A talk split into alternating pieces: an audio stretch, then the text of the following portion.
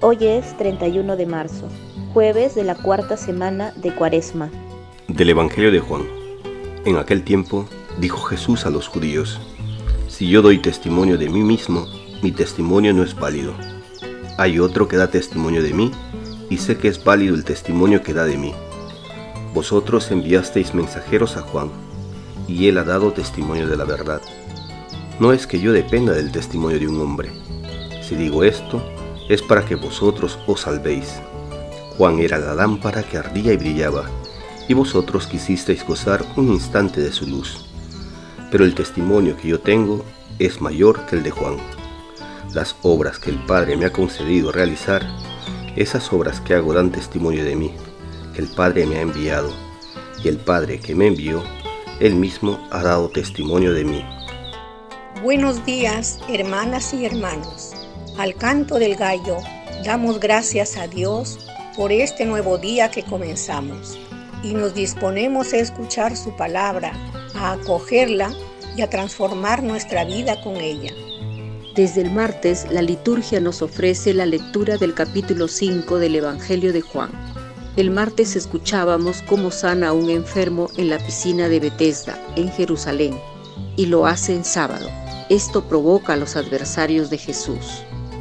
En el Evangelio de ayer escuchábamos cómo Jesús da cuenta de la autoridad de su acción. Decía, mi Padre trabaja siempre y yo también trabajo.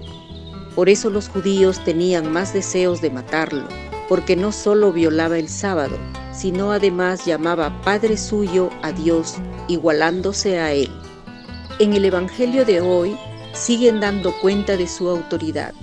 Le avala el testimonio de Juan, pero también y sobre todo la realización de las obras que su Padre le ha encargado. Jesús intenta defender su nombre, incluso se esfuerza presentando testimonios sobre él. Hace y dice todo cuanto puede. Sin embargo, parece que su audiencia no comprende su mensaje. Esto nos puede pasar también a nosotros, leer o escuchar las escrituras y no entender el mensaje del Señor ir a la Eucaristía y después no vivir el Evangelio, llamarse cristiano y apenas conocerle. Pero Jesús es paciente, se hace presente en todo momento. Y damos gracias a Dios por los que hoy nacen y cumplen años, de modo especial por Valeria Alaba del Águila. Señor, sé su luz, sé su guía, y que te encuentre y que te sienta como el amigo que nunca falla y rezamos por todos los enfermos y por quienes se han encomendado a nuestras oraciones. Que el Señor les conforte, les consuele, les sane y les dé la salud que necesitan.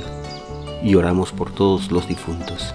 Que descansen en paz y que Dios consuele a sus familiares y amigos. Solo en Dios descansa mi alma, porque de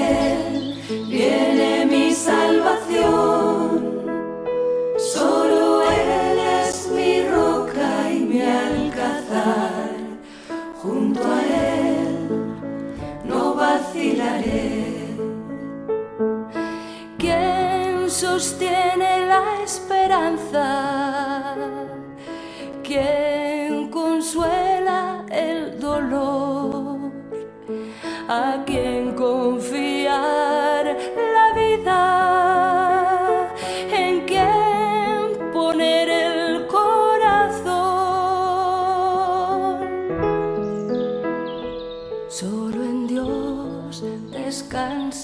mi alma, porque de Él viene mi salvación. Solo Él es mi roca y mi alcázar.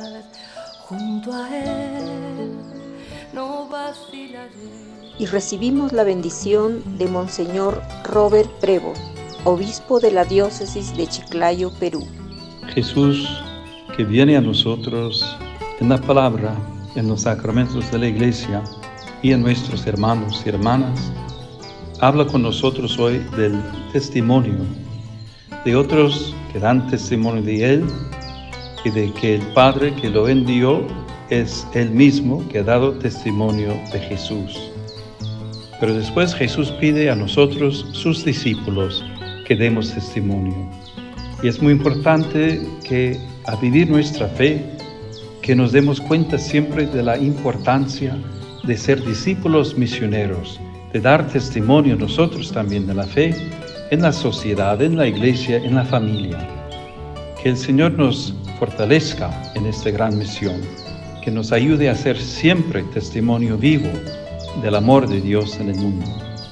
Y la bendición de Dios Todopoderoso, Padre, Hijo y Espíritu Santo, descienda sobre ustedes hoy y siempre. Amén. Una producción de Alcanto del Gallo.